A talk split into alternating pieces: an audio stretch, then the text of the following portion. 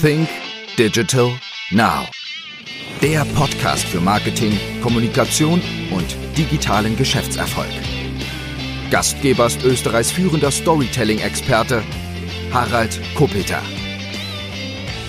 Hallo und herzlich willkommen zu einer weiteren Ausgabe von Sync Digital Now. Mein heutiger Gast ist Hannes Jagerhofer und für alle, die Hannes Jagerhofer nicht kennen, und ich glaube, das sind nur ganz, ganz wenige, Hannes Jagerhofer ist vor allem Unternehmer, er ist Marketing, Event und PR-Manager und auch Autor, auch das habe ich gefunden. Und die allermeisten kennen Jan Hannes Jagerhofer als der Mann, der Beachvolleyball im Grunde nach Österreich gebracht hat, aber die letzten Jahrzehnte mit Beachvolleyball auch weltweit unterwegs war, weil er nämlich auch die Beach Major Serie gegründet hat und damit viele Jahre auch weltweit unterwegs war. Er hat auch die Beachvolleyball-Weltmeisterschaften veranstaltet. Über all das werden wir heute noch sprechen. Herzlich willkommen, Hannes. Hallo, Christi. Hannes, du wirst vielfach, ja, ich will nicht sagen reduziert als Mr. Beachvolleyball in Österreich, aber die wenigsten wissen eigentlich, dass du seit Jahrzehnten auch Digitalunternehmer bist. Du hast 2005 Jack Felix gegründet. Ein, heute würde man sagen, Startup. Äh, damals gab es vielleicht das Wort Startup noch nicht. Jack Felix für mich vereinfacht erklärt, ähm, war eine Reiseflugsuchmaschine oder eine Richtig. Flugsuchmaschine, vereinfacht erklärt. Sag uns mal, wie ist es dazu gekommen? Woher kam die Idee? Naja, das Problem war, damals hat man das Internet schon genutzt, um sich Flüge zu suchen. Man hat dann halt die unterschiedlichsten Seiten besucht und äh, die Preise sind ja alle in unterschiedlichen Größenordnungen und, und nach so einer längeren Recherche halt äh, bis dann auf einen Flug gestoßen, der da getaugt hat.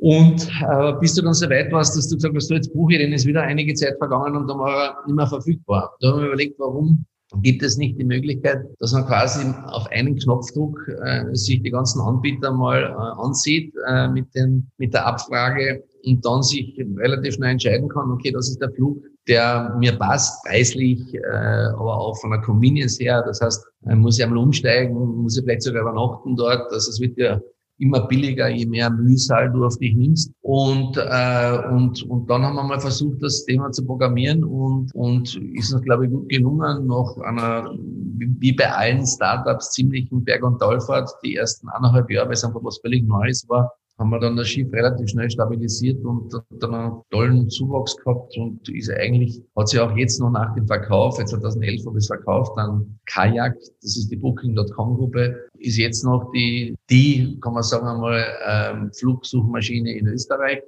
und ähm, hat Spaß gemacht. Warst du bis 2005 hin eigentlich irgendwie in einer Verbindung mit der digitalen Welt, mit dem Internet? Ähm, oder hast du dann einfach Programmierer engagiert, hast gesagt, ich habe da eine Idee, bitte mal machen? Nein, ich war überhaupt nicht da irgendwie in, in dem Bereich tätig. Wir haben, wir waren im Event-Marketing tätig, haben sehr viel Firmen-Events gemacht, haben die immer sehr high-end mit hohem technischen Aufwand äh, realisiert. Aber selbst in, im Internet und in, in der Programmierer-Welt äh, war ich nicht tätig. Ich habe da Programmierer gesucht, habe da bei den Kärnten gefunden, die witzigerweise heute noch mit mir da im Office sitzen, viele von den Gründungsmitgliedern. Äh, das hat damals die Javo GmbH äh, gemacht und jetzt haben wir House of Web hier im St. Weitering, äh, wo wir einfach Auftragsarbeiten machen, unterschiedlichster Natur. Wir haben das letzte, was wir gerade abgeschlossen haben, war die App für den Europäischen Handballverband.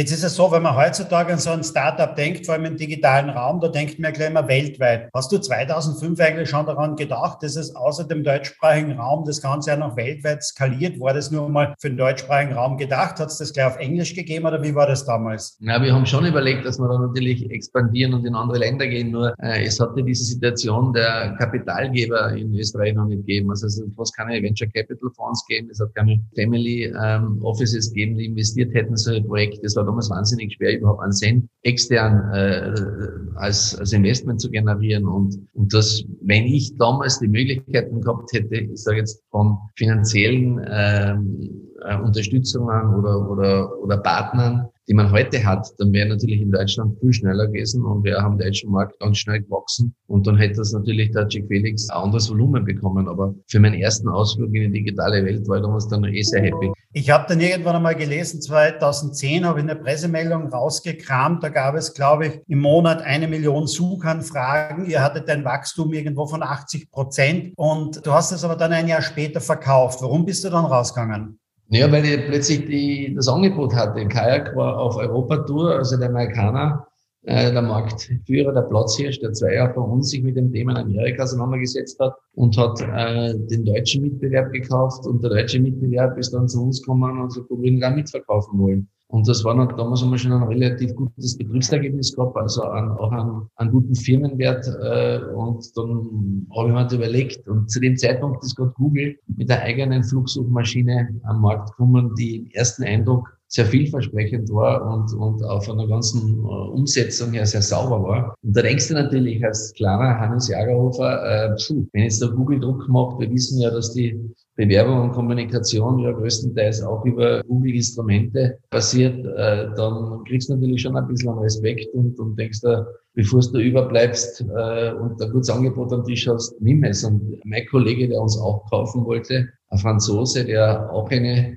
Flugsuchmaschine gehabt hat, aber anders. Der hat sehr viele Reisebüros gehabt, also sehr viele wirkliche Outlets gehabt. Der hat halt mit Kajak gebokert und ursprünglich wollte er 30, äh, 60 Millionen Kajak, hat ihm 30 geboten. Er hat dann äh, das Angebot nicht angenommen und dann hat Kajak sich entschieden, okay, dieses Buy versus Build, dass sie dort jetzt eben bilden werden und kaufen werden und haben dann unfassbare Beträge ins Marketing gesteckt in, in Frankreich und haben dann drei Jahre später um zwei Millionen gekauft. Also bei mir haben sie es auch probiert, ob sie mich in die Knie bekommen mit Kampagnen, haben da äh, sehr, sehr viel Geld in, in TV-Kampagnen äh, investiert und, und, und zu einem Zeitpunkt, wo ich schon an LOI unterschrieben hatte, hat von mir dann täglich meine Zahlen abgefragt und haben gemerkt, dass es natürlich ein Market etabliert ist, wo die Leute Vertrauen aufgebaut haben, wo sie auch äh, bereits zum Buchen begonnen haben in größeren Ausmaß. Am Anfang war es so, dass wir quasi nur verwendet worden sind, um, um einen Vergleich fürs Reisebüro äh, dem jeweiligen Kunden anbieten zu können. Aber dann haben die Leute sich daran gewöhnt ans Internet, an den E-Commerce und haben damit umgehen gelernt, dass man dort auch wirklich was zahlen und kaufen kann, was natürlich heute ganz anders ist, ja, aber war schon am Anfang eine relativ schwierige Angelegenheit.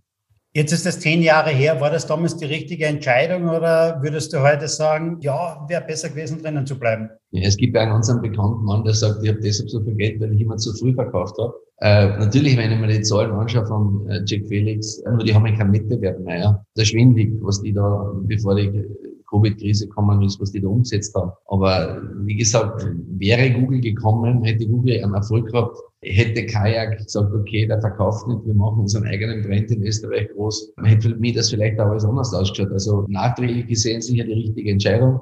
Mit den heutigen Parametern, die ich von mir habe, äh, hätte es mal gern gehalten. Aber das ist halt so, ja, alles kannst du nicht haben.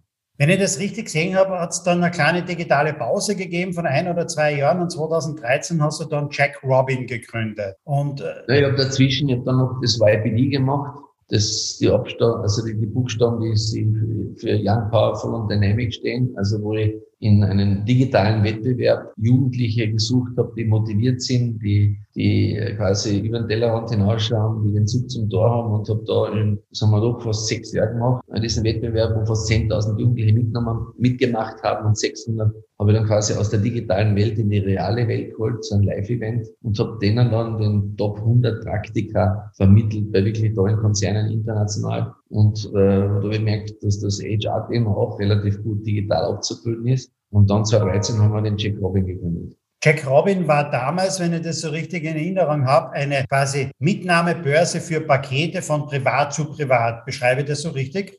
Ja, das Uber für Pakete. Und Uber gab es damals noch nicht. Also woher kam da wieder die Idee? Weil das konntest du ja nicht von Uber abschauen, weil Uber ist erst seit Jahren, ja, viele Jahre danach entstanden. Die Idee war die, dass ich einfach äh, auf der Autobahn, auf Tankstellen äh, sehr viele äh, quasi Kärntner gesehen habe in Wien, bei der Wien-Ausfahrt, äh, wo, das, wo halt die Auslastung extrem niedriger war. Da ist eine Person hingesessen und dann habe ich mir Facts and Figures eingeholt von der ASFINAG und bin draufgekommen, dass es wirklich so ist, dass das eine Auslastung von 1,27 Personen ist und auf der Weststrecke von 1,40 und dass über 100.000 Menschen täglich auf Österreichs Autobahnen unterwegs sind. Und dann habe ich gelegt, warum man heute das ganz eine andere Bedeutung und heute das eine ganz anderen, äh, gibt es ganz andere Möglichkeiten äh, technischer Natur. Aber darum nutzt man das nicht, dass Leute, die eh sich von A nach B bewegen, auch für jemanden, der was mitgeben will, mitnimmt. Ja. Und das war die Grundidee. Und, und dann haben wir sie gelauncht und waren am Anfang eigentlich sehr, sehr erfolgreich. Bis dann die, die Gewerkschaften gekommen sind, beziehungsweise die Organisationen, die, der Verband der Kleintransporteure etc. der Meinung waren, dass das, was wir machen, kommerzielle äh, Grundlagen hat und die Leute, die für uns fahren, einen Gewerbeschein brauchen, was wir immer widersprochen haben. Aber das war dann schon ein ziemlich eine, eine Verfolgungsjagd, die über Jahre gedauert hat und dann erst nach vier Jahren, nämlich 2017, eingestellt worden ist. Ähm, und das war ein ziemlicher Lernprozess. Das heißt, heutzutage brauchen die Leute, die äh, Pakete mitnehmen über Jack Robin, brauchen keine Angst mehr haben, sie brauchen keinen Gewerbeschein und alles nicht, oder? Habe dann von der, von der, also das ist jetzt nicht mehr der Jack Robin, das ist der My Robin. Weil der Jack Robin, den, den haben wir 2018 dann released, der hat eine ganz andere Bedeutung. Das ist eine Versandplattform für E-Commerce-Einrichtungen, für E-Commerce-Händler, Versender, äh, Leute, die auf eBay verkaufen, auf allen möglichen äh, Plattformen über Amazon oder auch Leute, die Webshops betreiben, die machen dann einen Versand über uns, wenn sie äh, eine Größenordnung haben, bei welcher sie einfach äh, für, den, für die großen Logistiker noch nicht interessant sind. Ich sage, wir reden also von 6000 Paketen im Jahr. Da schlagst du dann auf und bist interessant für einen großen Logistiker. Wir haben auch alle großen Logistiker als Partner. Aber wenn du heute nur so drei 30 Quitzpacken in der Woche hast oder am Tag hast, dann haben wir Software entwickelt, die dir einfach die Sorge nimmt, dass beim Versenden, dass es halt mühsam ist, zeitaufwendig ist, teuer ist und vor allem das große Thema, was ist, wenn mein Paket nicht abgeholt wird, was ist, wenn es nicht zugestellt wird, da sind wir dann quasi die Antwort auf. Das heißt, das klassische Jack Robin, wie es bei der Gründung war, von privat zu privat, gibt es jetzt nicht mehr, oder? Gibt jetzt das MyRobin. Okay. Und ist auch als MyRobin online. Wir stehen immer, wir haben es in der, in der alten, in der alten äh, Form online gestellt wieder, ein bisschen hergerichtet. Aber wir planen den MyRobin, also das alte, das, das Uber für Pakete, nämlich die Krautlogistik, komplett auf neue Beine zu stellen, weil ein Kollege in Amerika, der 2015 mich kontaktiert hat und mir erklärt hat, ich soll mich nicht wundern, dass da so viele ähm, amerikanische IP-Adressen bei uns aufschlagen ähm, auf der Plattform. Und der hat das in Amerika sehr professionell umgesetzt, hat jetzt, glaube ich, 120 Millionen geraced, hat dort als Partner den Eric Schmidt, Home Depot, äh, Walmart, äh, Delta Airlines etc. Der löst mit dieser, mit diesem Ansatz von uns und mit dieser quasi, mit diesem Instrument, äh, löst er die Last-Mile-Fragen, äh, Expresszustellungen über Distanzen etc. etc. Aber bei MyRobin ähm, waren doch auch, ich sage mal, sehr prominente Partner mit dabei, damals auch bei der Gründung. Es war, glaube ich, mit dabei Niki Lauda damals, es war Attila Dogodan mit dabei. Bei einer späteren Runde, wenn ich das irgendwo so richtig gesehen habe, ist Didi Mateschitz dazugekommen, René Benko und so. Also da gab es jetzt schon einmal Leute in deinem Umfeld, in deinem Freundeskreis, die du für die Idee auch begeistern konntest, oder? Die sind heute noch dabei beim Jack Robin. MyRobin ist ja 100% Tochter von Jack Robin und die sind nach wie vor an Bord, außer natürlich leider der Niki. Äh, und aber sonst sind eigentlich alle an Bord und äh, und es sind noch wieder neue dazukommen von Herbert Koch, Kika Gründer etc. etc. Jetzt sind es natürlich Leute, die du in deinem persönlichen Umfeld, in deinem Freundeskreis schon immer gehabt hast. Wie ist denn momentan im Grunde genommen die Situation in Österreich, was das Thema Startups betrifft? Ist es da eigentlich leicht an Geld zu kommen? Wie ist da deine Wahrnehmung, wenn man nicht so ein Netzwerk hat, wie du es hast? Ich glaube, es ist schwer. Es gibt schon Einrichtungen jetzt und Fonds, die sich bemüht sind und äh, äh, und auch so ausgehend von, von Fernsehformaten äh, einmal quasi so als, als Kickstarter zu fungieren oder ein gewisses, eine gewisse Substanz einmal zur Verfügung zu stellen. Aber natürlich, man hat jetzt wieder gesehen, äh, äh, mein Mitbewerb beim Jack Robin, SendCloud, der eigentlich in Österreich zwar präsent ist, aber nicht wirklich, der hauptsächlich in Skandinavien groß ist, der hat jetzt 177 Millionen geraced. Ich meine, ist das Produkt ist eins zu eins, das kann, was wir können. Und ist da einfach jetzt natürlich, weil er jetzt in, auf der Westküste angesiedelt ist und den amerikanischen Markt eröffnet, der natürlich äh, hebt er ab. Und das ist, das wirst du in Österreich nicht schaffen. Also du musst dann schon auf einem gewissen Zeitpunkt, auf einer gewissen Größe, musst das Land verlassen. Und, und das wird aber immer so sein. Jetzt gibt es doch einige Leute, die wissen, dass du mit Jack Felix sehr erfolgreich warst, dass du mit Jack Robin sehr erfolgreich bist. Kommen auch so Startup-Unternehmen im Grunde genommen einmal zu dir und fragen bei dir an, ob du bei denen mit einsteigen willst. Kommt vielleicht eben die eine oder andere TV-Sendung zu dir und fragt dich an, ob du nicht irgendwie als Investor mit dabei sein willst? Die sind sehr wohl an mich herangetreten und das Spannende ist, dass, dass äh, ich glaube, dass ich auch der Grund bin, warum die eine TV-Sendung aktuell gibt, weil ich damit äh, mit einem anderen Sender in, in Verhandlung war, dass wir sowas machen. Das ist natürlich sehr zeitintensiv und ähm, ich bin aktuell ja mit meinen Projekten so beschäftigt, dass ich, das gar kein Thema für mich ist, zumal wir ja auch in unserem Haus eben äh, andere Produktionen machen, die auch sehr äh, aufwendig sind und intensiv sind. Und ja, also wie gesagt, ich hab, hätte noch einige Startup-Ideen. Das muss aber mal hier mal sauber nach Hause bringen. Und wenn mir das gelungen ist, dann, dann können wir über neue Sachen nachdenken. Mit Jack Robin warst du aber wahrscheinlich auch ein Gewinner dieser Corona-Krise, oder? Total, ja. Also in der Phase, wo natürlich unser zweites großes Standbein, der, das Event-Marketing, Beachvolleyball etc. wirklich gestanden ist, also auf Null reduziert worden ist, äh, haben wir natürlich profitiert von dem Aufbruch, von der Aufbruchstimmung, der da gerade in, in der Online-Welt äh, passiert ist. Leute haben jetzt gewusst, sie müssen jetzt digital verkaufen und etc. etc. Also das hat uns schon sehr viel gebraucht, ja.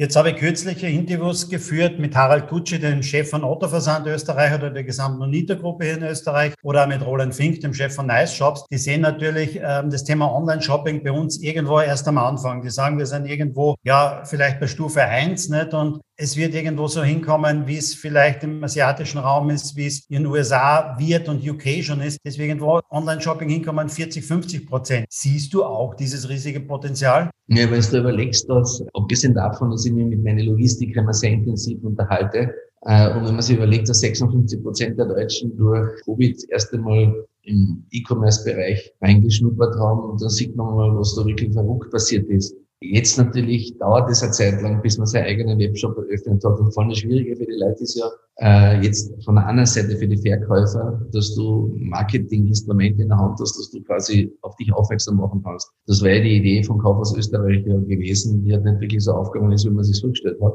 Aber ich glaube, dass Online-Shopping ähm, noch in Österreich noch sehr in den Kinderschuhen ist. Man sieht ja die Zahlen. In Deutschland kann man sagen, ist das schon richtig ein großes Thema oder wird da immer größer weil wir reden ja davon äh, insgesamt 185.000 Webshops schon, die aktiv sind und, und äh, über 220.000 Online-Verkäufer etc. etc.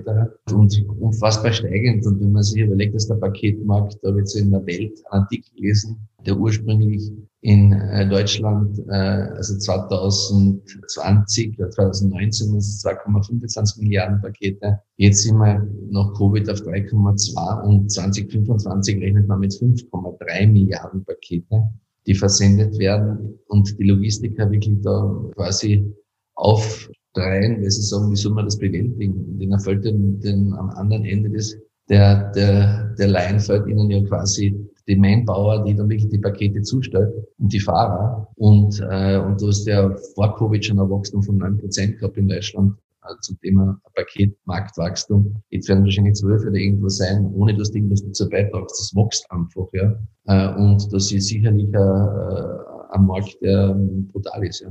Äh, die Reise geht ja dorthin oder viele, viele denken darüber nach, ne, zum Thema Same-Day-Delivery oder aber bei anderen Sachen wie Essenszustellung beziehungsweise auch die, die ganzen Nahrungsmittel nach Hause geliefert binnen einer Stunde oder so mit Gorillas oder was in Deutschland und dergleichen. Sind denn das auch Überlegungen bei euch, auch in diesem Markt da drinnen, sage mal, Dienstleistungen anzubieten?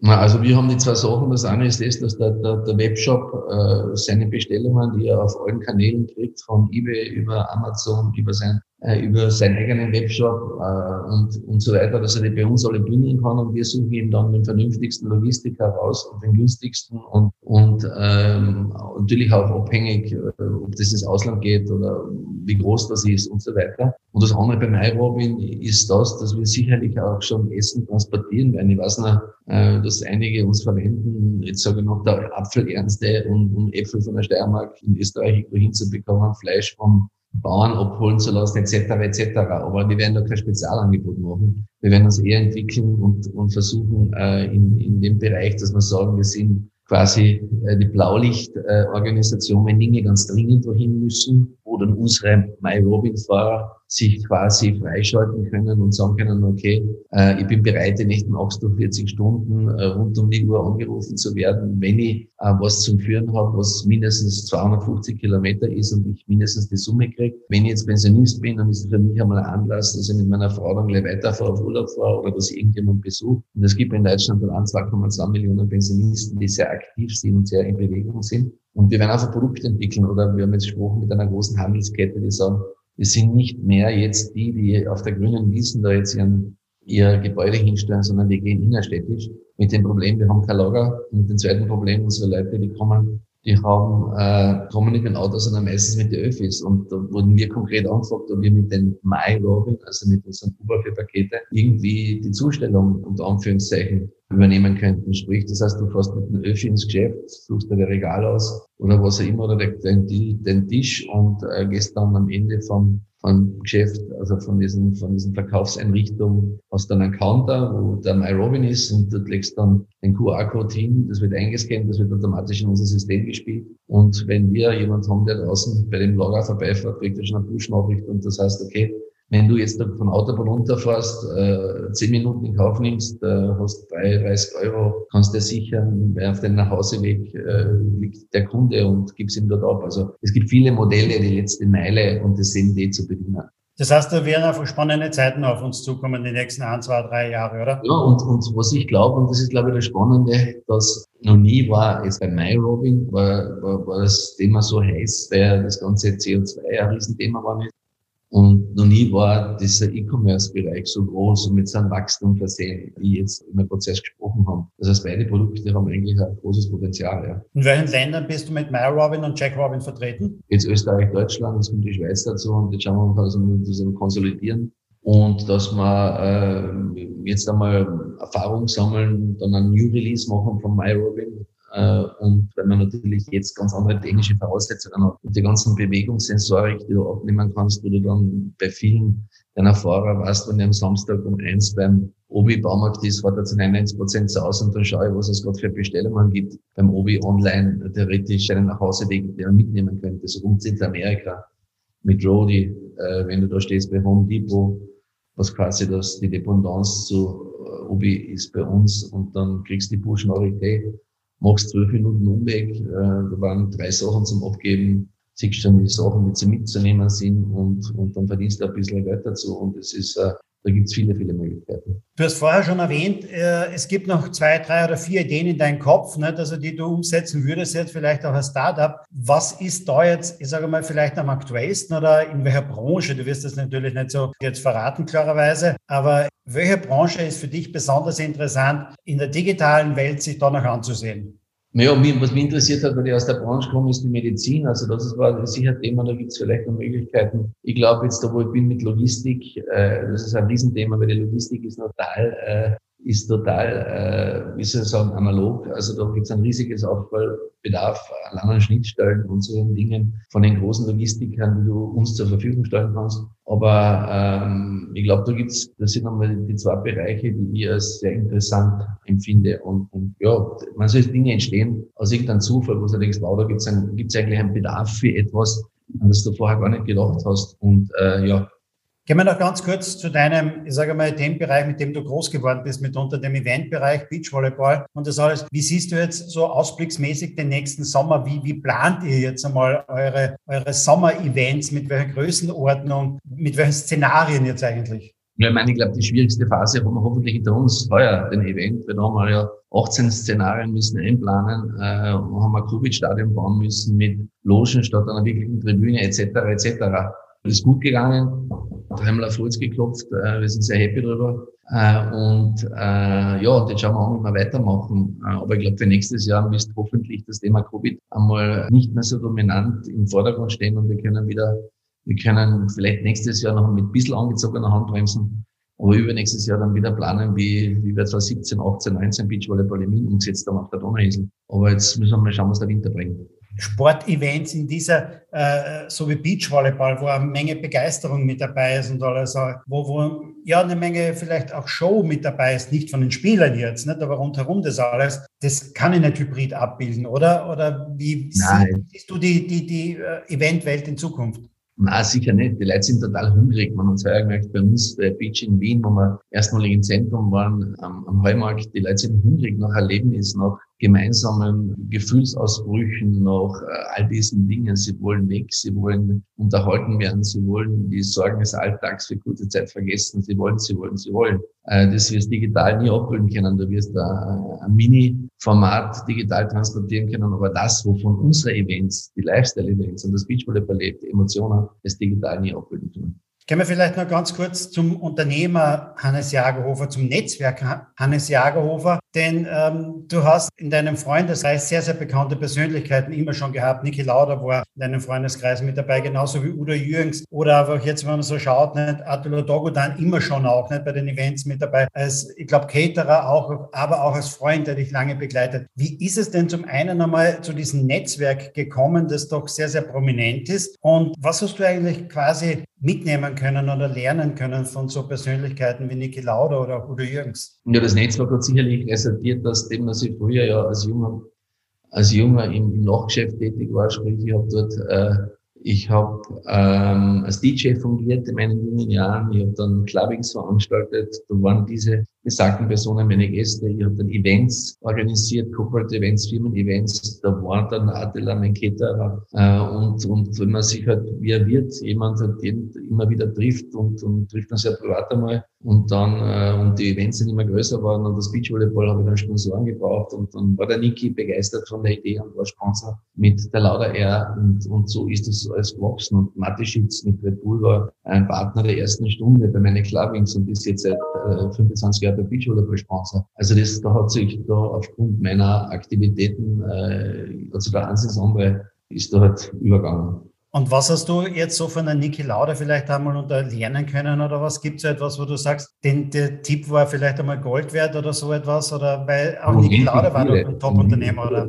Der Niki war in Phasen sehr wichtig, über Hubschrauber-Shuttle-Unternehmen gehabt in Amerika, wo ich da leider einen, einen Unfall gehabt habe und der Niki natürlich mit seinen Erfahrungen, wie man mit sowas umgeht, in den Bereichen ist er geholfen, der Udo. Der eigentlich mein Lebensmensch war, quasi mein Vater war, mein Zielvater war, der hat mir natürlich, äh, da hast du mal gesehen, was, welche Attitudes und, und was hat so ein erfolgreicher Mensch, warum ist er so erfolgreich? Und der hat halt, wie beide, der Niki und der Udo, eine wahnsinnige Disziplin gehabt und, und äh, die haben halt den, den Grundsatz gehabt, keine Erde, verbrannte Erde zu hinterlassen, aber sie waren halt sehr, sehr zielstrebig und, und, und das habe ich von beiden lernen können. Ich glaube, von jedem Menschen, ob das jetzt dein Nachbar ist, der Gärtner ist, du kannst überall Dinge, Dinge abschauen und uns zu und aufmerksam zu beobachten, wie jemand mit gewissen Herausforderungen umgeht und das dann sicherlich äh, auch für dich zu nutzen macht. Zum Abschluss vielleicht noch drei Fragen zu deiner persönlichen digitalen Welt. Klar ist, dass Jack Robin wahrscheinlich eine der wichtigsten Apps auf deinem Handy sein wird, aber welche Apps am Handy, welche drei Apps verwendest du eigentlich am häufigsten oder sind für dich am wichtigsten? Das eine muss mit dem anderen nicht unbedingt immer zu tun haben.